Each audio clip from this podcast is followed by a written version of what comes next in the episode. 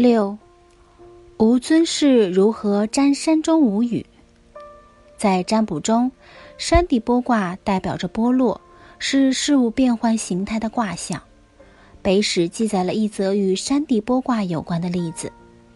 北齐易学大家吴尊氏有一天，他随皇帝游东山，看到山中云雾涌了上来，皇帝担心下雨，让吴尊氏占卜一卦。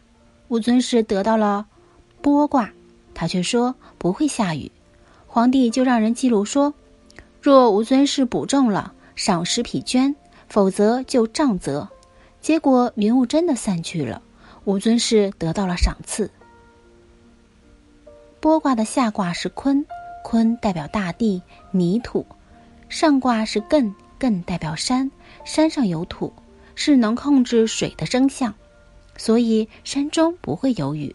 这是根据卦象，而非根据爻辞得来的。